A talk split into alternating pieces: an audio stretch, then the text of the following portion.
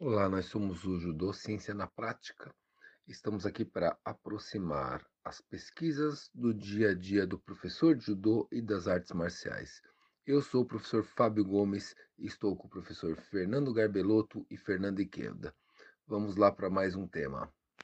E hoje o tema é o papel da competição com o sensei Kenji Yamamoto. Pessoal, boa tarde a todos. Né? Sou o Fernando Iqueda, é, membro do Judô Ciência na Prática. Hoje estamos na nossa terceira mesa redonda com um convidado mais que especial, professor Kenji Yamamoto, é, árbitro Fiji B, professor de Judô Quinto Gran, né? Muito obrigado, Sensei, por ter, por ter aceito o nosso convite, tá? E queria apresentar o nossos colegas, nossos amigos, é, o professor Fábio, Fábio Gomes, que é o nosso TI. E o Tô professor TI agora, nesse momento. É, você é o TI. E o professor Fernando Gabeloto. Boa tarde, pessoal. Espero que agora vá, né? Semana passada a gente teve uns problemas técnicos, mas acho que é, hoje vai. Esperamos que vai. Então, o tema de hoje é o papel da competição. Né? Nós vamos discutir várias e várias coisas, né? E tentar comparar os achados das pesquisas a respeito de competição com as impressões e experiência do, de um árbitro, né? De uma pessoa que vivencia esse dia a dia, né? É, na prática, né? Então vamos tentar comparar essas impressões com os dados que nós temos. Professor Kendi, muito boa tarde, muito obrigado por ter aceito o nosso convite. Tá? Então, queria que, por gentileza, você desse as boas-vindas ao nosso pessoal. Boa tarde, pessoal. Eu agradeço muito o convite. É um prazer enorme estar aqui. E espero que um pouco do meu conhecimento aí agregue a essa mesa redonda. Bom, hum, vamos começar então. Vou só falar uma parte técnica agora. Eu já mandei no WhatsApp o link, já compartilhei em dois grupos e Estou apertando Enter no, na página do Judô Ciência na Prática também com o ao vivo. Então, já está distribuído aqui é, em todos os canais possíveis dentro do Facebook, acredito eu. Olha só, estamos melhorando, estamos melhorando. Legal, legal. Estamos melhorando, hein? Estamos melhorando. uh, só espero que a internet hoje não, não resolva fazer na guia conosco, né? oh, Queda, Aí. Se a gente já pode começar, eu, eu já tenho uma pergunta para fazer pro. Ixi, vai começar essa batina com ele já? Ah, é, eu acho. Na cara que a gente está aí, vamos aproveitar. Vamos aproveitar. Por favor, então.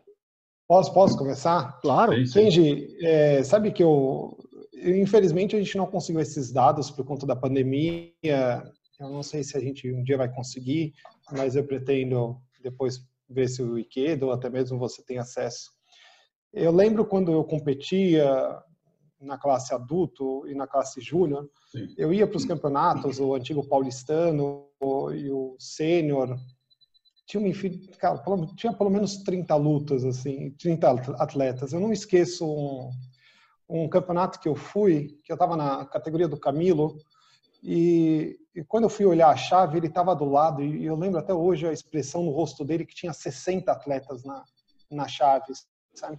E a expressão de felicidade queria poder bater em um monte de gente, inclusive em mim, se eu precisasse. E eu olhava aquilo e falava, puta, 60 caras. E de uns tempos para cá eu tenho, já parei de lutar competição já faz muito tempo, mas eu tenho ido a muitas competições, vou para assistir os amigos, vou assistir porque eu gosto, vou para levar alunos.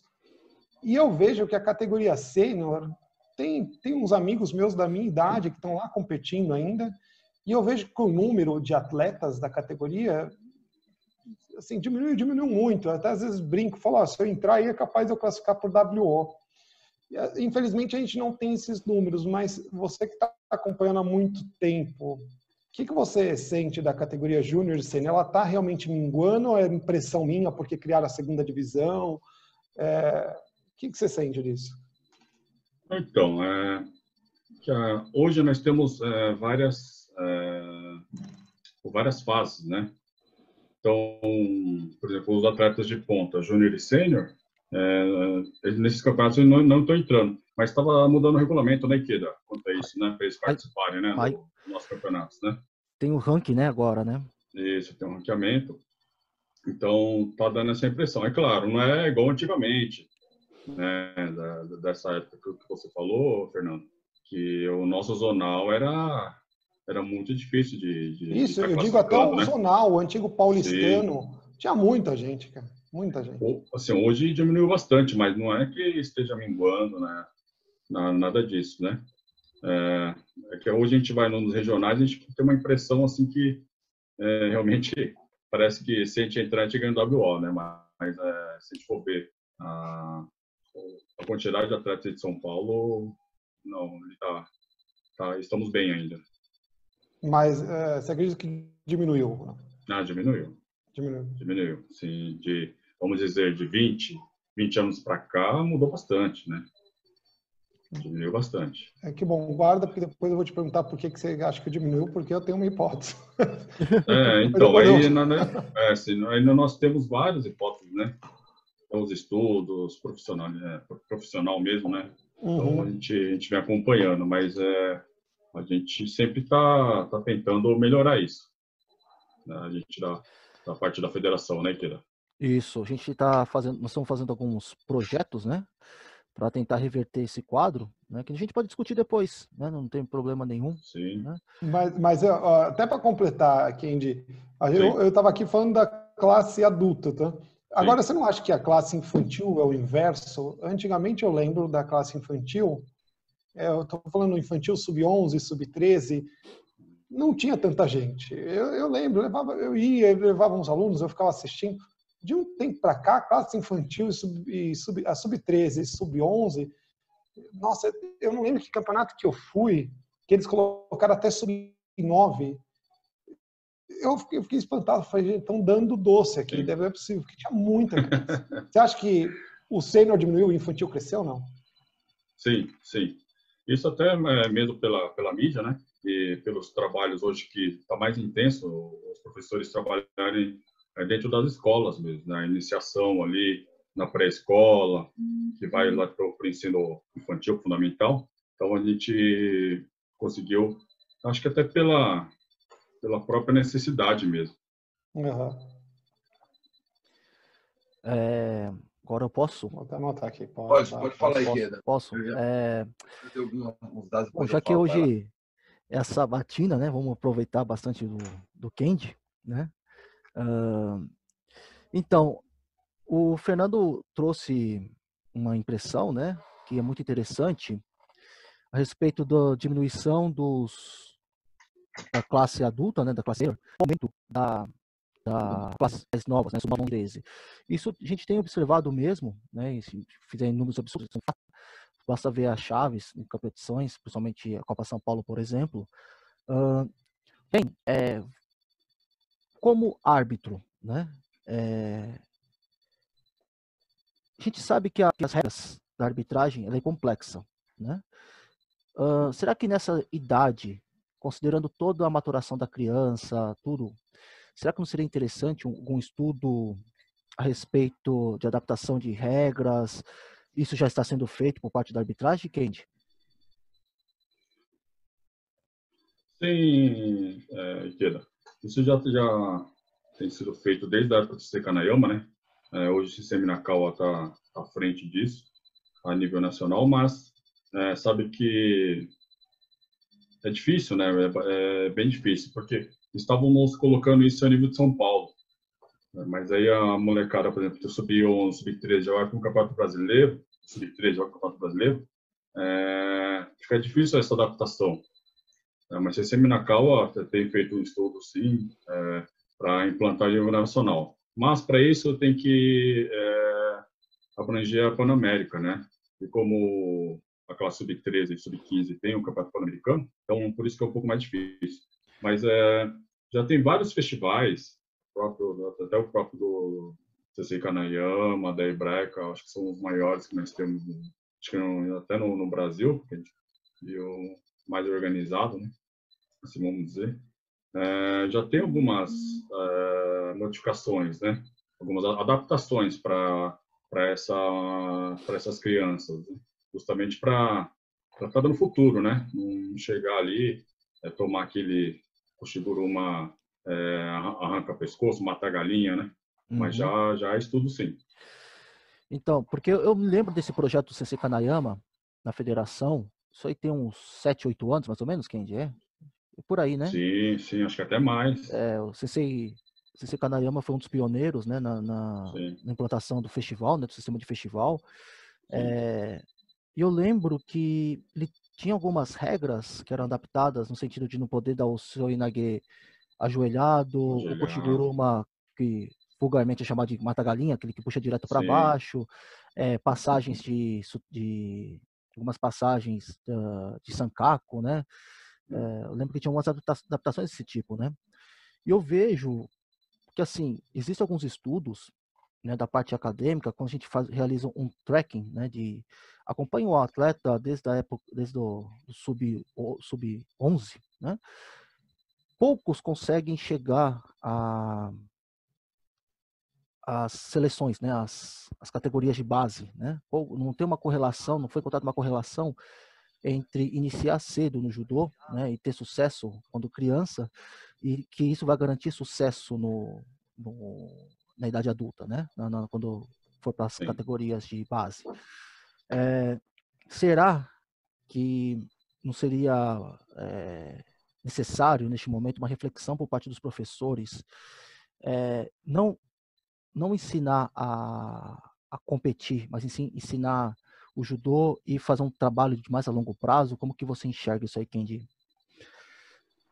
Então, infelizmente, né, temos acompanhado muitos professores hoje só, só, só, tem, assim, só tem em mente a vitória, né? A vitória a qualquer custo, então ensina, tipo um Toshi, por exemplo.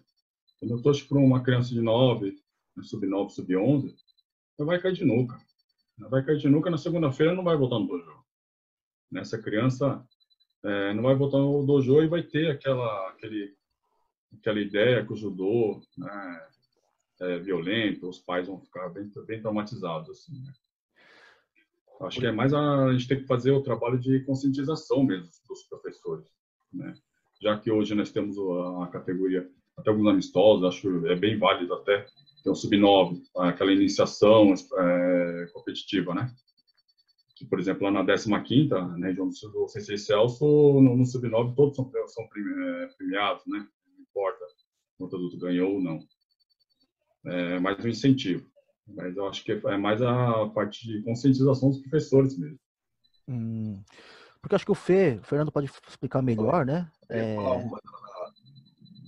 Oi. Vai lá, vai lá, Fábio. Vai, vai, vai, vai lá, vai lá, Fábio. É que, não, é que você voltar para alguma coisa do Fernando. Eu ia continuar, mas pergunta então para o Fernando. Não, continua, continua. Continua você, de repente você. Vai lá. É, não, é porque assim, eu, eu, vou trazer dois dados e eu, eu vou ver se eu, eu. Como vocês estão falando dos festivais e as modificações, né? E eu, eu, historicamente, eu sempre fui mais envolvido com festivais, porque eu vim muito mais da escola do que do, do competitivo.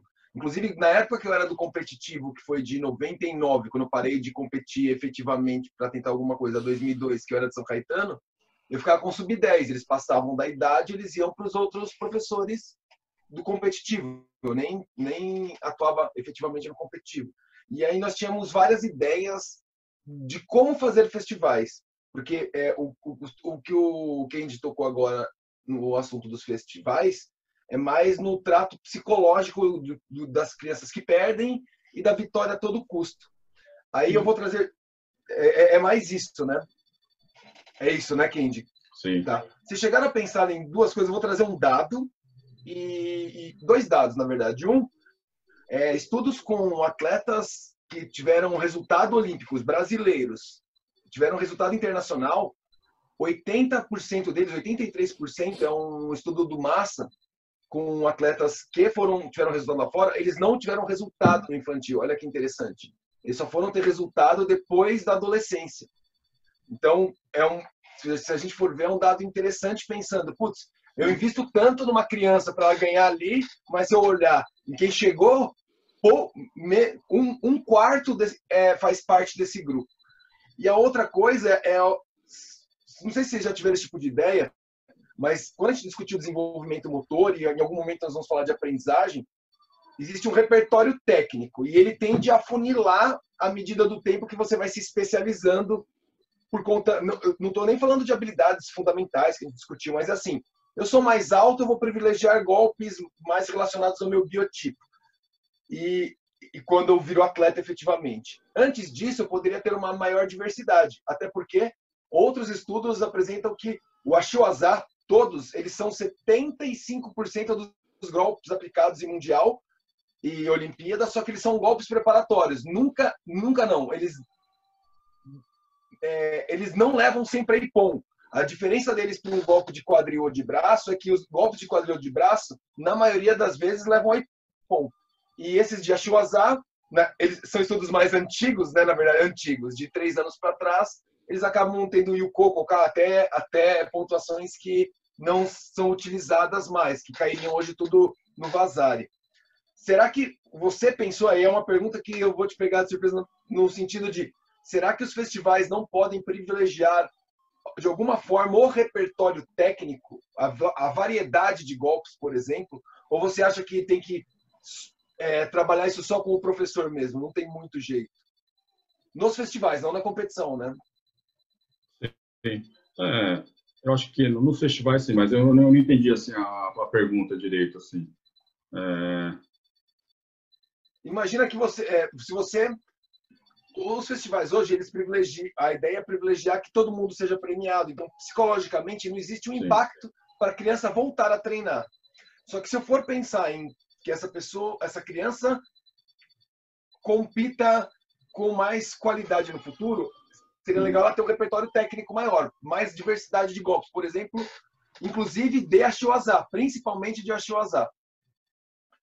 É, você entrou em alguma discussão nesse sentido do, dos festivais privilegiarem, por exemplo, número de entrada de golpe, variedade de golpe, exatamente para fazer com que estimule a, o ataque de diferentes gestos é, esportivos, que são diferentes golpes. Sim, eu, eu, acho que isso já é um pouco mais complexo, né, de, a gente colocar no festival. É, assim, no, ao meu ver, né, que eu, eu também participo bastante dos festivais. É, por quê? Para a gente estar tá, tá colocando isso, acho que teria que mudar um pouco, acho que o, o planejamento, né? Tanto do, dos organizadores, dos professores. Por exemplo, no Festival da Hebraica, o Sensei Minakawa exige que os professores tenham um mínimo de de afeto com as crianças e conhecimento técnico, né? Então, por exemplo, eu já trabalhei muito em festival, como árbitro, né, ajudando no festival. Então, na, naquele momento, fica difícil eu chegar para o menino e falar assim, ó, faz um seu. Por exemplo, se ele veio de uma escolinha que ele só aprendeu o Tigari, o Stolgar e, e, e o Gosh. Né? Então, acho que pensando nesse lado, eu acho que é um pouco mais complexo.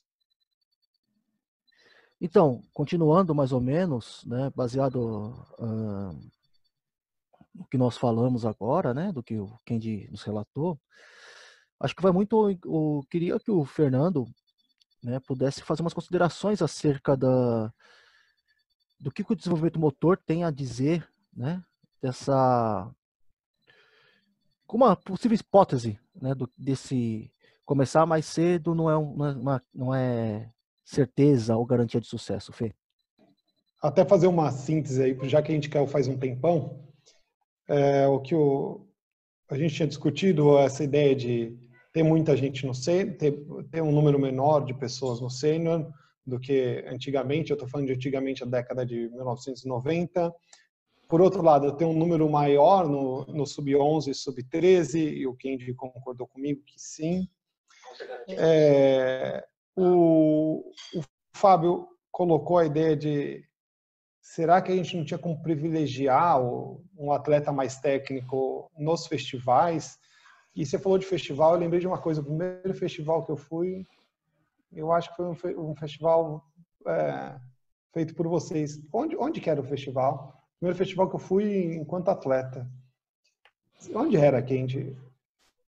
Eu acho que os primeiros festivais, acho que foi o quê? Você Kanayama? É.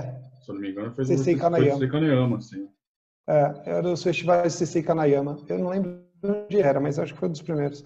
E, e, eu já discordo do Fábio quando ele pergunta se não é possível eh, premiar o mais técnico. Imagina, você tem 10 árbitros lá, árbitros de diferentes níveis.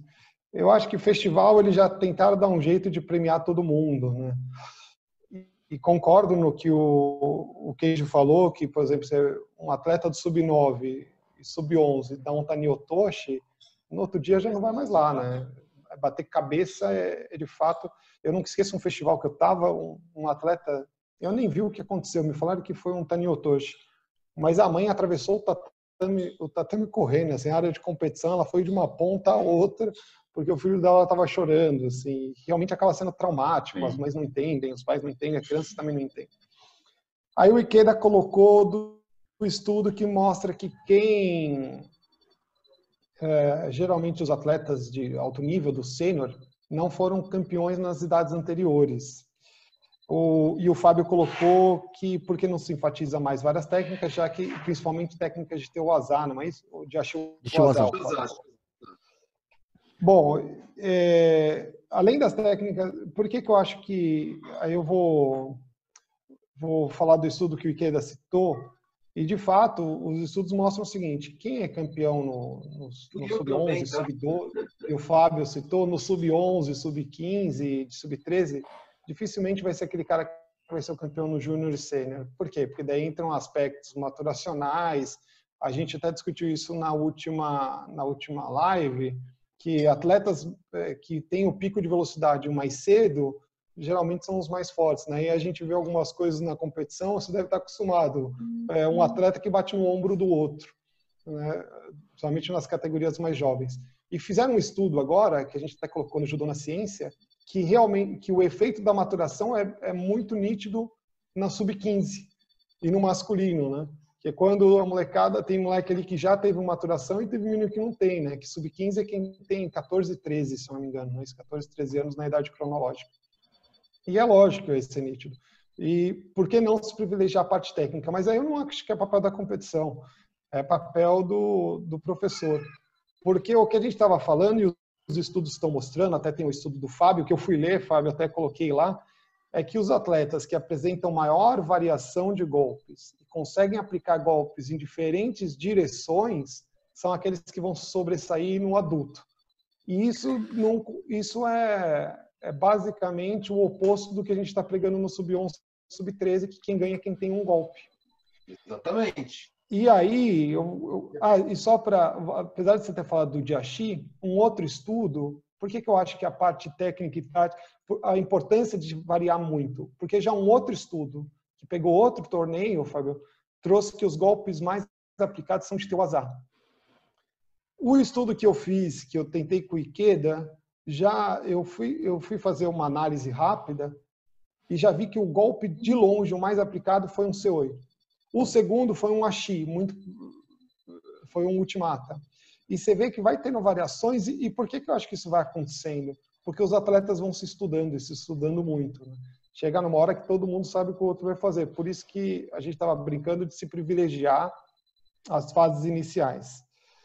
É, e aí, por que, que, eu ia que, que eu ia perguntar aqui? Pronto, cheguei. E aí, uma vez que o sub-11, sub 13 e até o sub-15 não vão predizer quem você vai quem você vai ser lá, eu não sei qual seria a fórmula da federação, mas de premiar um atleta mais é, mais técnico.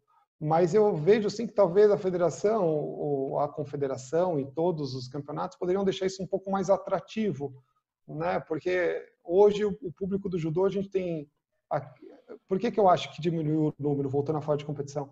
Um dos motivos é, a gente antigamente não tinha tanta oferta, né?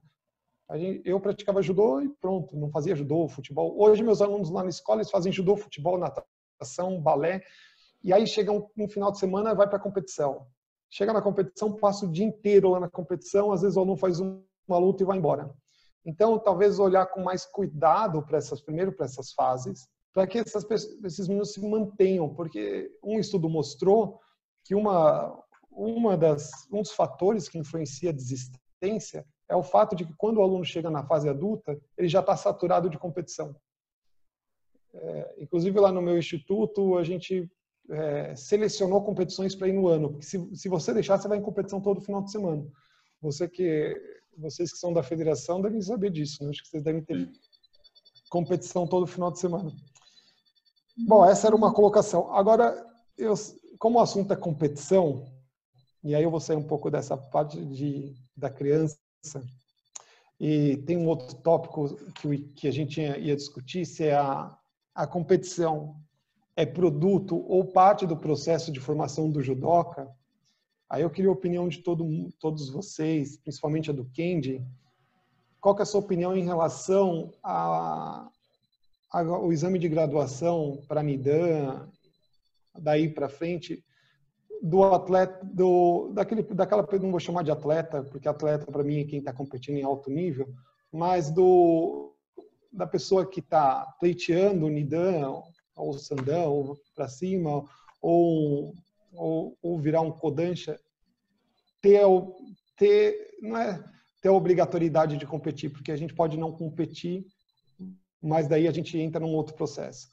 Qual é a importância de alguém que vai pleitear Nidan ter que competir? Para você, Kendi, primeiro. Porque daí eu quero saber, porque daí você me responde se é parte do produto ou processo. Então, ao, ao, meu ver, assim, né, lembrando, quando eu peguei Shodan, ainda tinha a parte de Chiai, não sei se vocês pegaram. Tinha, isso, de, na minha época cinco, tinha é, também. De cinco lutas, eu mais tinha ganhar três. No é novinho, é, o Ikeira é novinho, ele, ele acha. Né? Aí depois, é, quando eu, fui, eu fiz Panidan, já, já tiraram, porque tinha somatória de pontos. Mas, uhum. hoje nós temos, é, o, a pessoa também tem a, é, tem como optar entrar por né, não competidor também. Então, mas o, o não competidor, é, aí, o não competidor, ele, ele faz todos os processos, inclusive ele faz a prova, ele só não compete? É, mas aí ele tem alguns é, requisitos a mais, né, que quais eram? Era na verdade, mais ponto? Na verdade, nós tínhamos, né, antigamente, pelo regulamento da, de graduação da federação, nós tínhamos, é, a pessoa tinha que cumprir a parte de, é, de XI, né? É, parte, as pontuações de XI como atividade geral. Hoje não mais. A única exigência que se tem é que ele cumpra os cursos, né? Trabalhe normal, né? E que... É... Oh, esqueci. Peraí que deu branco. Ele tem que cumprir os cursos e faz a prova normalmente, né? Então, só que o único requisito é que ele seja da seja veterano, né? Que ele seja veterano. Né? Essa opção de. Veterano é master, é isso? Isso, master, master. É, acima de 30 anos. 30 anos, né? 30 anos. Ah, Pelo então mudou. novo é esse, né? É... Pode continuar, Kendi, por favor, aí. Você... Então, eu, eu acho assim que, por exemplo, ele, para fazer panidão, por exemplo, ele não vai ter 30 anos. Não, vamos dizer assim, se ele esteja, né, fez com, tá, desde o marrom, é, na idade certa ali, que ele tem que ele tem que estar tá competindo. Eu acho assim que, que é válido essa parte de, de, da área competitiva. Por quê? Mesmo assim que ele vá lá só para fazer a pontuação dele, né? Depois, futuramente, é, ele pode se tornar um árbitro, um dirigente ou né, trabalhar na parte técnica. Então, é, há uma diferença. Uhum. Ao meu ver, há uma diferença, sim. É, ele, ele, sabe né, o que ele sente quando ele entra no tatame. É diferente de quem nunca competiu, por exemplo. Eu acho que é válido. É, é necessário. Você acha que é a importância está mais em a experiência que o que o futuro professor ou o, o Shodan eu acho eu até entendo agora o Nidan vai vai obter em relação à competição a, a percepção de estar dentro do tatame, competindo com outro atleta, isso faz sentido. Faz sentido. Mas o que eu coloco é que eu lembro quando a gente teve essa discussão na federação, colocar, pô, mas hoje a gente tem um monte de Shodan que pede para faixa verde, faixa amarela, isso é inconcebível. Eu falei, pô, mas isso sempre teve. Eu lembro um, uma competição que eu estava, um, um atleta da seleção brasileira, inclusive, ele tomou, ele tomou o ipom de um faixa verde. É que assim, o árbitro não deu o ipom porque era um atleta da seleção com um faixa verde. E, e, não, e, não é, e o atleta da seleção ele não era pior, claro que não, ele era infinitamente mais técnico, melhor, ele era melhor em tudo. Mas ele tomou um ipom, entendeu? E, e aí o argumento que se usou, eu falei, esse argumento não pode ser válido, né? Hoje o Shodan vai perder para um faixa verde? Vai, vai acontecer. Não pode acontecer sempre, senão a gente está com um problema. Mas vai acontecer, vai. Eu lembro uma competição que eu fui, acho que estava tendo um churrasco do lado de fora, cara, não esqueça. E eu lembro que eu peguei um faixa laranja, cara. Mas continue, pode continuar. Meu, o cara me deu uma canseira, cara. O cara me deu uma canseira. Eu não conseguia jogar o cara de jeito nenhum. E o cara aqui travado. Aí eu, uma hora eu olhei e falei, quer saber, meu, ele não vai aguentar assim até o final da luta. Eu levei, acho que faltava uns 15 segundos para acabar a luta, que daí eu vi que ele não tinha mais braço. E derrubei na época de Cocal, acho, o Yuko. Eu sei que foi uma coisa meio assim, mas enfim. E aí eu falei, a gente não pode levar só para o fato de um faixa preta estar tá perdendo para um faixa verde, né? Mas, enfim. Mas eu entendo esse lado que você falou, faz, faz sentido mesmo. Eu acho que, é, baseado nas conversas que eu tenho sempre com com Kendi, né, depois, durante e após a competição, né, é, vai muito ao encontro do que eu acredito o papel da competição na, na formação do judoca, né? Eu acredito que ela faz parte essencial do, do processo, né?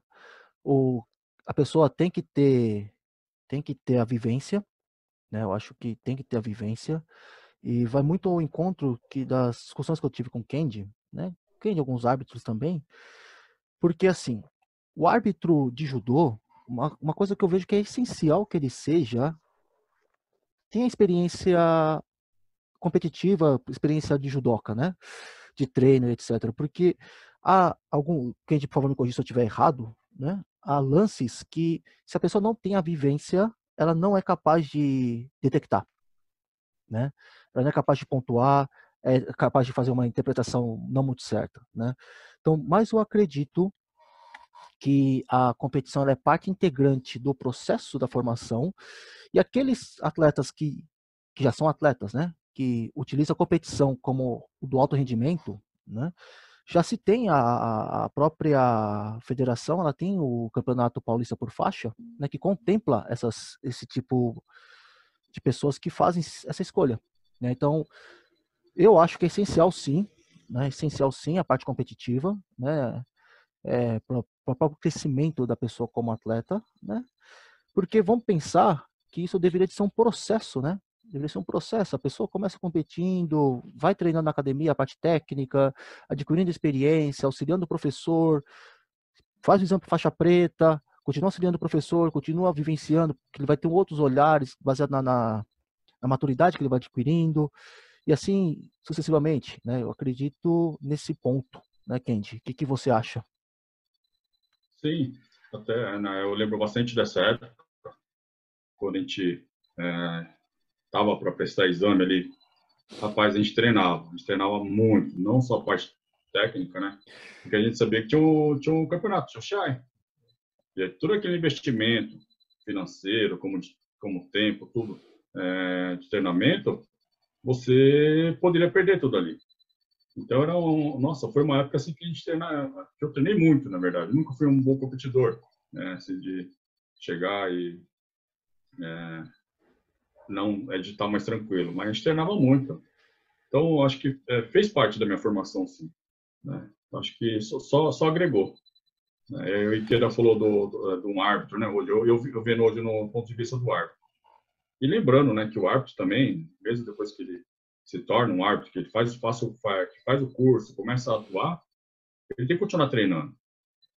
Ele tem que, ter, ele tem que continuar indo no dojo. Porque tem muitos, muitos, assim, gente, vamos falar, muitos, que, ah, ele fala assim, hoje eu sou árbitro, mas já não vai mais acompanhar seu sensei, não vai colaborar, né, e acaba ficando desatualizado, porque você não está treinando, você perde reflexo. Né, então, é, você eu, quando estou arbitrando, me coloco muito no, no lugar do atleta. Né? Quem está atacando, quem está defendendo, é, quem que deu contragolpe.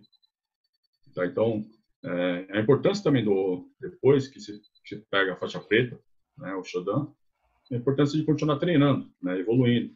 É que o, o, o estava falando, né, que chega lá e pega muito faixa laranja, assim, e que dá trabalho, porque o pessoal está ali, eles estão né, na, naquela vontade de chegar no campeonato e lutar. Então ele não tem nada a perder, ele quer o Shodan ali para ele é o, é, é o cara é, batido, entendeu?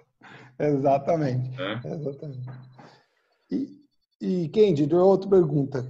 Você falou do, do, do Festival da Hebraica, é, que o, o CCI, o CCI Minakawa, Minakawa pede que tenha uma relação um pouco mais afetuosa. Sim. Como que você vê? Olha, eu, eu, já uma vez até fui, fui falar com o técnico, porque eu, eu não aguentei, assim. É, eu, eu, sempre levei muitos alunos do Sub-11 e Sub-13 para competição, né? Hoje nem levo mais, levo a partir do Sub-13, mas... É, pô, xingou um atleta de burro, assim, você é burro, uma criança de 11 anos. Né? Como que está a relação hoje, você, você que está participando de muitos campeonatos aí, a relação dos técnicos com o atleta, principalmente do infantil? Olha, eu posso falar assim que de 10 anos para cá melhorou muito. Já houve época que burro era o mais, né, era o mais levinho. Né? Já o professor ali, quando o atleta perdia, ele queria matar o atleta dele. Né? Que é um momento que a gente sabe, que é um momento que, ele, que o menino perdeu, o menino perdeu, é um momento que ele precisa de apoio. Não ficar levando bronca, se chamando de burro. Né? O psicológico, onde fica, né? Será que essa criança é, vai aparecer no dojo segunda-feira? Né? Ou será que ele vai ter um futuro no judô? Né? É, é, são, sim, graças a Deus melhorou bastante hoje é, nas competições. E foi através disso que eu até fui dar duas sugestões para o Joji. É, foi uma época que eu fui lá falar com ele por conta disso. E o que eu falei para ele é o seguinte: com o sub-11 e sub-13, é, principalmente a maioria ali não, a maioria das crianças não é proficiente em competição. Quer dizer, ele não tem ainda, a, eu vou chamar de manha da competição, vai, mas ele não é proficiente naquilo. A competição envolve uma série de aspectos, né? Geralmente a criança está nervosa, tem uma outra pessoa, está num, tá num ambiente não muito favorável e, enfim, nada favorece muito. E muitas vezes eu vejo, é, eu ainda não achei nenhum estudo sobre isso, mas acho que seria interessante, que a criança às vezes ela não luta, ela vai ficar, fica olhando para o técnico. E um técnico grita de um lado e eu até achei bom que agora não sei como está hoje, porque eu fiquei um ano fora, é, então não sei se mudou alguma coisa. Mas o técnico só poderia podia falar no momento do matê, não sei se pode ou não. Mas chegou uma época que eu, eu pensei, falei, olha, para que, que tem que ter um técnico aqui no sub 11, sub 13? de verdade, a gente sabe, você está ali numa luta bem difícil, você quase não escuta o que o técnico está falando, pelo menos eu. eu. lembro que quando eu era atleta do Douglas Vieira, ele começava às vezes a berrar lá na ponta, faz, pega o pé, que não sei o que, pega o pé. Fala para ele, mas do que me dá o pé, né? pega o pé, como se fosse fácil. Né? Existe alguma. É, alguma possibilidade de, num futuro, a federação vir a excluir os técnicos ali da, da, daquela área técnica? Porque, olha, eu já vi de tudo ali naquela. Primeiro, às vezes você escuta no Mateu, o cara consegue quebrar todas as leis da velocidade do mundo. Assim, ele fala 15 coisas para o aluno. Sim. E se você pegar os estudos de aprendizagem que trabalham com informação, com dicas, você vai ver que isso vai entrar por aqui e sair por ali. Né? Não adianta você dar muita informação. No máximo é dar uma dica, mas para dar uma dica ele pode estar do lado de fora, não precisa estar necessariamente do lado de dentro. E outra, uma vez que a gente quer favorecer o processo de desenvolvimento do aluno, eu, não, eu de verdade não vejo porque o, o, o técnico está lá. E aí a pergunta, o que, que você acha do técnico estar tá lá e tem alguma proposta aí para tirar o técnico de lá? Já pensaram nisso ou não? Olha, é, você fez uma pergunta, Gabriel, sobre o Matê, né? Eu, ainda continua, o árbitro, o árbitro não, o técnico só pode falar no Matê, naquele tempo morto, tá? E essa parte de técnico é bem complicado, né? Porque até em festivais, pessoal, em festivais, acho que todos já chegaram a presenciar, né? Que, por exemplo, é, nos festivais é para o técnico estar tá ali, o professor, para estar tá acompanhando os atletas, mas não para ficar torcendo, instruindo, mas para o fator psicológico, né? Mas tem um que fica ali na beira, na beira do tatame e não fica gritando o menino. Né? Então é difícil, porque, por exemplo, aí tem o seu aluno, que você fica ali observando, e tem outro, outro professor que fica gritando o tempo todo. O pai do seu aluno vai chegar e falar assim, pô, você não falou nada. Sim. É, e o outro, é e o outro ficou instruindo o tempo todo. Mas aí a gente tem que analisar, né? Qual é o, objetivo do festival, né? E, por exemplo, aí você falou do, do sub-9, sub-11, né? até o sub-13. Sub-13 já, já é mais complicado, tem o campeonato brasileiro, é. até o pan-americano, sul-americano, né? O sub-11, eles vão para o campeonato sul-brasileiro, né? o campeonato brasileiro regional, que é, é o, o meeting que a gente fala. É, é, é complicado é, entrar nesse assunto, viu? Porque a gente já, até na federação, já teve problema com isso. Uma vez a federação tentou tirar, mas é, não deu muito certo. Tá? Mas a minha opinião, se, por exemplo, para mim seria, acho que até o sub-11, é, é, não deixar o técnico ficar ali. Minha opinião, tá? Posso, posso estar errado. É, a minha Porque ainda é uma formação ainda, no sub-13 a gente já tem, ali não, o menino já vai para o Campeonato Brasileiro, né? então acho que já, já muda bastante. É, e eu, tô falando até em causa própria, eu, eu de verdade sou uma pessoa bem tranquila e calma. Eu dificilmente dou. Mas uma coisa que estava me, irritando muito nos campeonatos, não sei como está agora, é, a, é a, eu sempre vou bater nessa tecla, porque isso me incomoda. É o seu ir agachado no sub-11, sub-13, em que os alunos se jogam lá.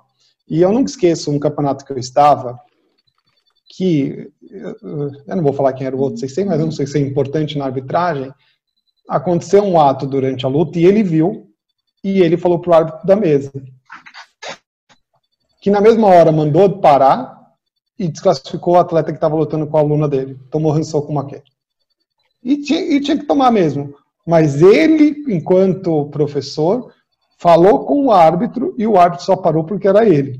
Por que eu estou te falando isso? Porque eu, eu fiz uma pergunta para um, um, um aluno meu nesse mesmo torneio, estava lutando, e ele tomou um Shido, dois Shido e foi desclassificado, porque teoricamente ele não estava fazendo golpe, mas o outro se jogando, se jogando, se jogando. Inclusive, eu fui até falar, falou, vamos assistir a fita para você ver quem estava fazendo. Eu falei, se sei, ele só está se jogando. Eu fui expulso. Eu fui expulso. Por favor, pode se retirar. Eu, uma, eu fiz uma pergunta de mesa igual, igual o outro sensei fez. Só que o outro sensei pararam, voltaram. É, realmente, eu sou como aquele. Eu falei, olha, olha, olha, volta e você vai ver que não tem Kozushi, não tem, não tem nada, não tem Tsukuri, não tem Kake, porque estava... Só que o meu atleta foi desclassificado. Então, aí eu já não sei se a gente faz, olha, vamos, tira todo mundo, aí você não vai ter o negócio do pai lá que fica, ó, oh, o, o pai daquele estava falando, o pai daquele não, ou oh, cada árbitro, cada técnico pode fazer uma solicitação, que nem é no, no futebol americano, se eu não me engano, que o ou no tênis, né, que você pode fazer um desafio, né? Olha, eu acho que eu queria ver se essa bola bateu lá dentro ou não. Porque eu, eu falei, olha, é dois pesos, duas medidas. Com ele vocês pararam, voltaram, rançou como aqui. Comigo eu fiz uma pergunta, vocês me botaram para fora e eu não posso mais entrar é, campeonato inteiro. É complicado, né? Eu acho que foi uma infelicidade do. Foi, claro que foi. Né, dessa, desse foi comigo, trio, vamos dizer assim. Né? Mas que hoje eu, como coordenador, né, da, da arbitragem da, da, capital, e CC Binacal, ele sempre traz para a gente assim, né, ele mudou muito a característica nossa, né, até porque veio da FID também, né, uhum. é, essa proximidade do técnico, é, árbitro, né, árbitro, atleta, que antigamente você, como árbitro, você não podia chegar, você não podia cumprimentar um atleta, você não podia cumprimentar um técnico, né, por que antigamente falava assim? É, é que a cabeça era diferente, né? Você como árbitro, você chega, eu cumprimento você como técnico. Você é meu amigo, né? Quem tá ali na arquibancada vai falar lá, ó, tá vendo aquela luta ali que o menino ganhou? É porque o árbitro é amigo dele. Uhum. Né? E hoje a mentalidade já mudou bastante, até por essa proximidade. Né? O árbitro é, mudou bastante a cabeça, porque a gente sabe que antigamente o né, começou a arbitrar já em 98, que hoje é, é totalmente diferente. Até para você chamar a atenção do outro árbitro é diferente, você conversa. Quantas vezes eu não tomei bronca, assim, que até que mancada ouvia. Então, o judô está evoluindo como a arbitragem também está evoluindo, né? Então, é complicado mesmo, assim. É, é, a gente lamenta até pela situação que você passou, mas que não deve ocorrer tá bom? Essa situação não deve ocorrer. Ah, deixei registrado minha, minha, minha reclamação formalmente. é. o, o, Entende? Eu, eu, ia perguntar agora um pouco do lado do árbitro, assim. É, mesmo em competições maiores, você vai é, bem neutro para as competições, porque não. Ou você, por conhecer os atletas tal, você já acaba bem estu... o, o, o, árbitro é estudado, porque, por exemplo, tem atleta mais tático, que ele não vai. Ele Sim. vai fazer aqueles ataques mais falsos para levar uma luta por uma pontuação. Né? Tem vários tipos de atletas. Você chega, não digo em campeonatos normais, mas em campeonato com maior rendimento. Vocês chegam a se preparar para esse tipo de situação, já observando alguns atletas específicos ou não? Vai no conhecimento mais geral? Então, a, a isenção é sempre, é sempre, total, né? Gente, o treinamento ali é diário. Quando a gente chega a um certo nível, né? É, eu quero ser um árbitro estadual, né? Quero ser um árbitro nacional. E cada vez você vai sendo mais exigido. Até porque você vai estar é, tá atuando em, em, lutas mais complexas. Né? Então, a exigência hoje da FID, da Federação Internacional, é que o árbitro tenha conhecimento. Tá? É, hoje, para o árbitro pan-americano, para eu atingir o próximo nível, que é o FIGEAL, o nível mundial, é obrigatório que você tenha é, participado do curso da IDF Academy. Não sei se vocês é, tiveram conhecimento da IDF Academy. né? Porque tem, é, tem, de, tem de técnicos e tem de árbitros. Ano passado, nós fomos é, premiados e teve esse curso aqui no Brasil, foi em Pindamonhangaba. Foi uma semana, uma semana de treino, de treinamento técnico. Né? Sem técnicas da Kodokan e mais é, o Nagui no Kata. Porque esse curso é específico só para técnicos. O técnico ele tem que se inscrever online e ele tem as aulas online, ele tem que fazer a prova, né? Depois que ele ser aprovado nas provas, que ele vai para a parte prática. A arbitragem já entrou direto na prática, mas teve teve uns cortes antes. Né? E na parte prática ali foram 100 técnicas. Você tinha que fazer direita e esquerda em dois movimentos diferentes, pelo menos, na prova. Da direita e esquerda. Como Tori e como Q. Né? Você imagina 100 técnicas, tava, foi, tava meio frio, foi em junho, mais ou menos. Aquele tatame direto no, no piso. E sem técnicas. Então, ali foi um desafio é, muito grande. Acho que todos participaram ali, é, acho que ninguém saiu inteiro. Acho que só não doeu o fio de cabelo. Então, é, é uma exigência hoje da FID, porque a, é, tem o Departamento de Educação da FID, né? O, o diretor, é, o Lascal. E ele está percorrendo o mundo dando esse curso. É, e na prova, você, para você ser aprovado, você não pode tirar menos que seis. Para você passar para o nível 2, tem que ser no mínimo sete. Tá? Então, é, a exigência hoje da FIG para você entrar, para você fazer um exame, para você entrar no quadro, entrar no ranqueamento, é que você tenha participado e, e, e tem que ter sido aprovado nesse curso da IGF Academy. Pessoal, é uma semana, de manhã das nove a meio-dia e à tarde das três às seis. Tá? Todo dia.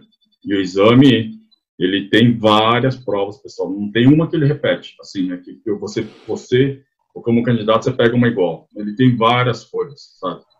É, assim, é, foi um, um, desafio assim que, que eu vou levar para o resto da minha vida. Foi um, muito aprendizado. E depois, conforme você vai entrando no, no ranqueamento ali da FIG, aí vai ter o nível 2, nível 3, que hoje o, o Sensei Jefferson Vieira do Rio e o André Mariano de Brasília, eles já estão passando por essas, acho que já estão na terceira fase, da questão no circuito olímpico. Então, Você está na primeira? Está na primeira? Eu estou na primeira. É, e teve na no Catar, você tinha que apresentar o no Catar. Então, não ia adiantar eu chegar lá assim, por exemplo, sem conhecimento técnico. Por isso que é a importância do árbitro treinando, participar dos cursos, né, da federação. Então, mudou bastante. Né, com a é, esse curso da IGF Academy foi muito bom. Está sendo muito bom, né? Está preparando os árbitros como os técnicos também. E você hoje é responsável, ah, você é responsável na capital, né? É. Além, além do treinamento é, que a gente faz no começo do ano, eu fiz do ano passado, não fiz esse. de árbitro, para aqueles que vão fazer o exame, é, o, fora o número, a quantidade de. Fora a quantidade de arbitragens que ele tem que fazer, é, ele, ele tem algum, algumas outras provas nesse sentido para realizar aqui para os regionais e estaduais. Você, tá, você está falando na arbitragem? É. Por exame de arbitragem? Então, aí tem as atuações, é, tem, tem os mínimos de atuações, depois ele vai fazer exame. Né? Eu sou árbitro, ele é árbitro regional. Você começou, você fez o curso hoje, você é aspirante regional. Você vai atuando, conforme você vai atuando, você vira regional. Tá? Você vai adquirindo experiência. Aí você é, abriu um exame pré-estadual, você tem que é, ter o um número X né, de atuações para estar tá, é, fazendo exame para estadual. Mas aí tem a quantidade mínima de atuações oficiais também. Pode ser só amistosos e daí vai, de estadual para nacional e, tem a, e também tem a carência. Ah, tá. Mas não tem um treinamento específico para a prova? Mais o, o, é, o, treinamento a gente, a gente faz nos campeonatos mesmo, né? a gente vai adquirindo experiência nos campeonatos. Mas até quando né, a gente vai dar os módulos de, de arbitragem, a gente fala que você, como aspirante jornal, você não vai chegar lá, eu não vou colocar você lá para fazer uma final, não vou chegar lá e colocar você para arbitrar uma luta do sênior. Né? Primeiro você vai como voluntário, vai trabalhar no check-in, na checagem do jogo, depois você vai arbitrar um amistoso, né? não de grande porte, tá? E daí vai, você vai adquirindo experiência, o, treinamento é ali. E a gente cobra que o, que o árbitro esteja treinando, né? Até porque tem que ter um posicionamento físico. Legal. Né? É para falar um pouco, né? A gente falou do, da competição, mas você, você acabou falando nada, nada, você está 22 anos na arbitragem, né? É isso? Sim. 98 anos na arbitragem. Então... E, já que ele está 22, não, deixa eu fazer a última pergunta aqui. Da, você ia acabar, você ia encerrar? Não, não, eu ia só avisar o pessoal. Só ia avisar o pessoal que nós temos o canal no YouTube, né? E quem quiser ver eh, a mesa redonda na íntegra, acesse sem nosso corte. canal, né, sem corte, sem queda, sem o queime, né? É, mas eu queria fazer uma pergunta mesmo, Fê. Era só para dar esse, esse, Só fazer uma pergunta. Não, força, vai lá, vai lá, vai lá. Eu achei muito interessante, Kendi, quando você fala que que no treinamento da Fiji, eu lembro que nós conversamos bastante, você falando comigo, com Wagner Utida, durante os jogos regionais lá, contando a sua experiência. Uma coisa que me chamou a atenção é um lado que nós, como professores, poderíamos é, incluir, né? É, de uma forma. Incluir no, no processo da, da, da graduação, né? A exigência de se de fazer o Keitori, né? Eu achei muito interessante que, tradicionalmente, me parece que nós só avaliamos o TROI, né? A gente pegar o exame de graduação hoje para faixa preta, às vezes é, quer dizer, às vezes não, sempre é só Tori, só a parte de Tori, só a parte de Tori. E sabemos bem que a primeira coisa que nós aprendemos no judô é fazer o kemi, né? E Exato. eu sinto que isso, de certa forma, é negligenciado, né? É, e a gente sabe também que quanto é trágico as pessoas, é, quanto é importante, né? A pessoa saber o kemi e se e quanto é trágico ela não saber, né, vai, vai, vai cair, vai se machucar, etc, né? E que eu tenho observado é, é que as pessoas estão só se focando em aprender a derrubar, né, fazer a parte de tori. Uh, eu achei bastante interessante o que você falou, né? Eu queria que se você pudesse desse uma aprofundada nesse tema, né? O que, que você acharia de uma avaliação, ser parte integrante do, do exame de graduação para faixa preta, é, o Keitori, né? E vamos esquecer toda a parte uh, a parte de dinâmica do campeonato do, do, do, exame de graduação, né? A parte do evento, né? Vamos pensar na parte pedagógica só. O que, que você acharia disso? Olha, eu acho que é muito válido, viu? Porque você acaba aprendendo os dois lados, né? Tanto como cair como derrubar. Nas nossas provas lá, a técnica você tinha que fazer, como Tori, em dois movimentos, de direita em dois movimentos de esquerda. Aí depois você fazia como o quê? Mesma coisa no, no Neuazá. Você tinha que fazer lá, o Sagatami, você tinha que fazer como Tori, Depois, como que você tinha que demonstrar duas saídas, tinha que demonstrar duas saídas com fundamentos, não é inventar na hora. Por que você estava fazendo aqueles dois movimentos? Como o que também. Então, você estava sendo avaliado. Como no Nagano Kata também. A gente fez como tori e como que. E não tinha descanso. Você terminava como tori e ia fazer como que.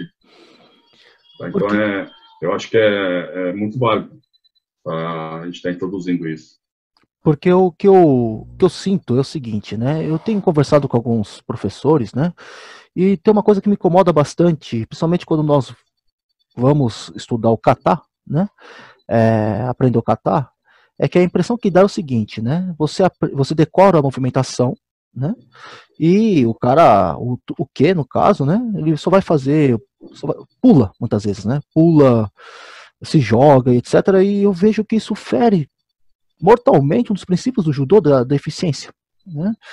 E o que? Ele só vai se preocupar, né, de fato, acredito que no katame e no kata, né, que as saídas, do, pelo menos a primeira parte do Seiko Miwaza, é, ele tem que demonstrar as três saídas eficientes, né, e a partir só do Juno Kata, onde... Né, então eu vejo que o que é bastante negligenciado nessa parte, né, e acho que seria interessante, né, seria interessante um, não sei, é, a elaboração de critérios né, de, de, de, avaliação para, para o QMI, né, de, de várias técnicas, né? Eu acho que a gente poderia estar tá, tá pegando o formato da FIG, dessa IGF Academy, porque, por exemplo, né, se eu como que eu pulasse na técnica para ajudar o meu Tori, o examinador me chamou a atenção na hora, porque vieram quatro professores e um da Kurokan. Tá? E o, o sensei Daniel Lascal, ele escolheu quem ele queria examinar. E ele era o mais duro ali, sabe? Então, como você está falando, né? Então, às vezes o cara só sabe jogar, né? Não sabe cair. Então, é importante, sim. Acho que a gente tem que tem que estar tá atualizando isso. É uma curiosidade. Tá no ar ainda, tá no ar ainda e eu, eu tô conseguindo ver algumas mensagens quando aparece.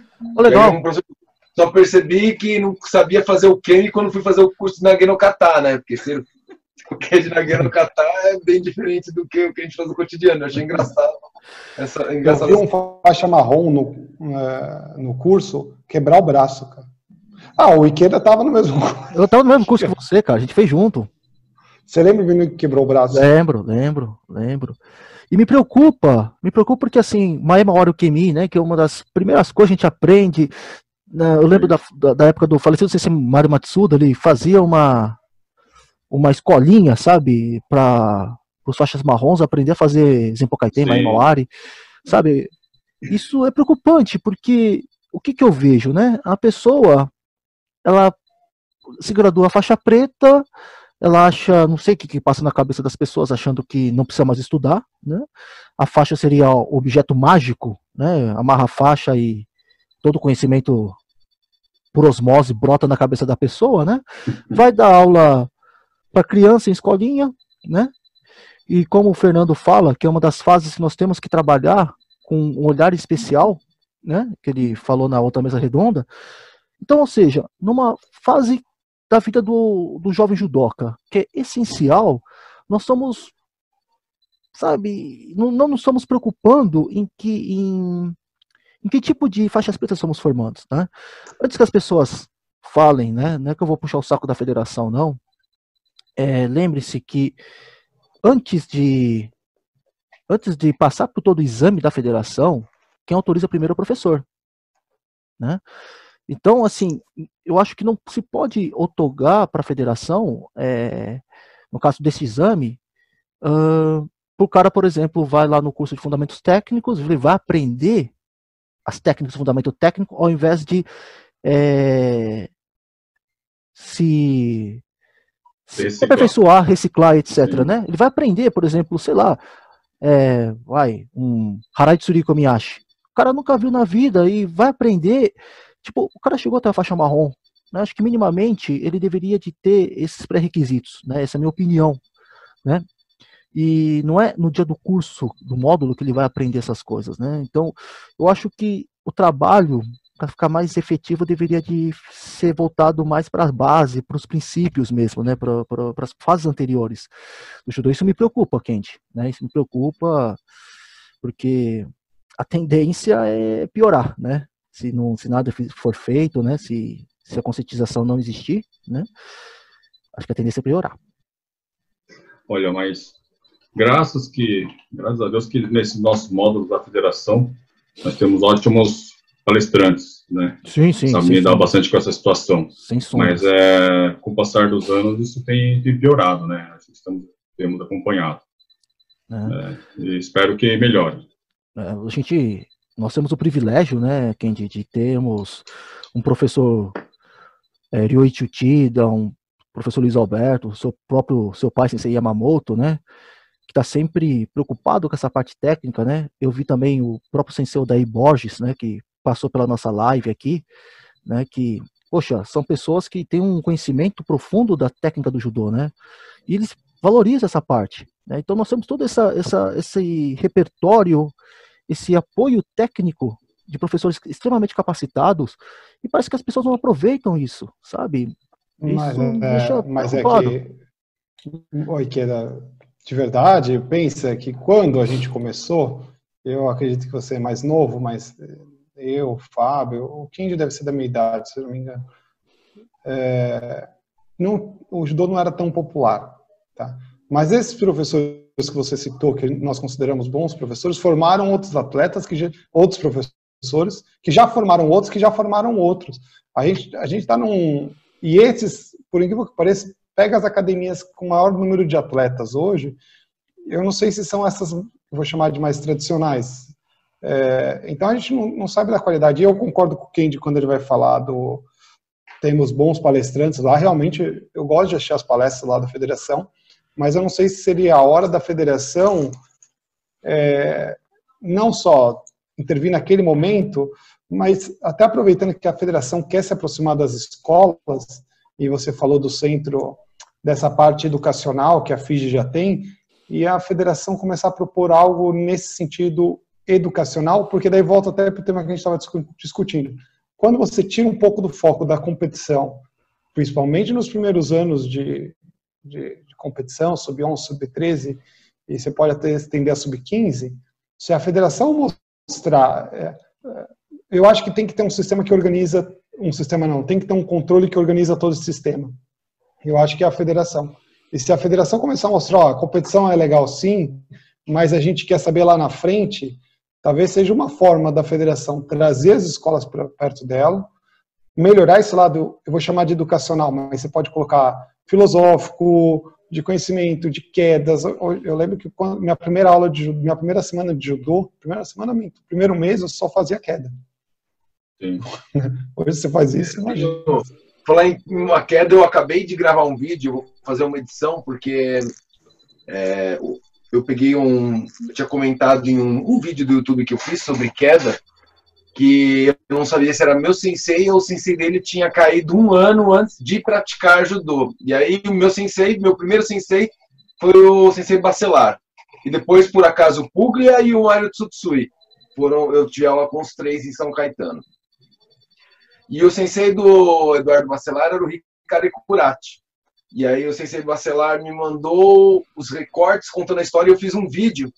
E o Sensei Ricardo Curati, com o pessoal da imigração, ele fazia aula na escola e a própria sala de aula era o local que ele praticava judô. Então era tablado de madeira. Aí ele praticou por um ano o kemi no chão. Ele falou que ele sonhava treinar com o professor dele, que era japonês, que era, era o pessoal da, de imigração mesmo, né? para começar a fazer judô. Quer dizer, eu estou falando, obviamente, de 1940 e alguma coisa, mas caía muito. Antes de segurar no outro, você caía muito. Imagino que isso se repetiu muito aí. Ele é um dos casos, né? Sim. Voltando um pouco ao que o Garbelotto falou, né, a federação já, já tem essa preocupação, tá? Até porque esse departamento escolar foi criado, acho que, é, bem específico a isso né, não ficar só na área competitiva. E aqui na capital a gente estava com um projeto muito bom esse ano. Infelizmente a gente ficou impedido né, de realizar treinamentos, chama vários professores realizar treinamento né, dessa, dessa molecada, mesmo do sênior, para a gente estar tá, tá falando mais da parte filosófica, da base do judô, a parte do que, né? Então, infelizmente, esse ano a gente ficou, nós ficamos impedidos, tá? É, de fato. É uma pena mesmo, que está precisando. É, de fato, a gente tinha esse projeto mesmo, né? É, poxa, e foi uma pena mesmo que nem o Kendi falou, né? E de não poder pôr em prática. Mas vamos parar de falar de Ukemi, pessoal, porque vamos terminar nossa live em pé. De repente, Sim. nossa internet resolve fazer o Ukemi também, né? Ela estabilizou, mas não dá para contar, né? Está estabilizado. Uhum. É, bom, eu acho que Cara, é, Kendi, você colaborou muito, contribuiu muito com vários aspectos, né? E nos fez pensar, né? Nos fez pensar e acredito que as pessoas também que, que estão nos assistindo, né? Pelo menos picotadinho, né? As partes que conseguiram assistir, é, você fez, convidou as pessoas a, a, a, reflexão, né? Eu acho que neste período, objetivo, os objetivos nossos era justamente isso, né? Tentar trazer a parte dos dados, essa parte mais vamos dizer assim, mais bruta, né, do, do, da, da, academia, da, da ciência, para o pessoal, né? Eu acho que nessa perspectiva você foi uma excelente ponte, né, um, um elo, né, para para mostrar que de fato as duas coisas estão falando a mesma língua, né? Estão falando a mesma língua e que se quisermos mudar o panorama ou pensar no judô a longo prazo, faz-se necessário uma reflexão acerca do que nós ensinamos e como ensinamos e quando ensinamos, né? É, então só tenho a agradecer muito a você, tá, pela presença aí, pela paciência. Alguém, o Fê, Fê, Fábio, Kendi mesmo, quer fazer alguma consideração antes da gente finalizar? Não, eu, eu quero falar rapidinho só para a gente não tomar um impom aí. Uhum. É, eu que agradeço, tá, a oportunidade.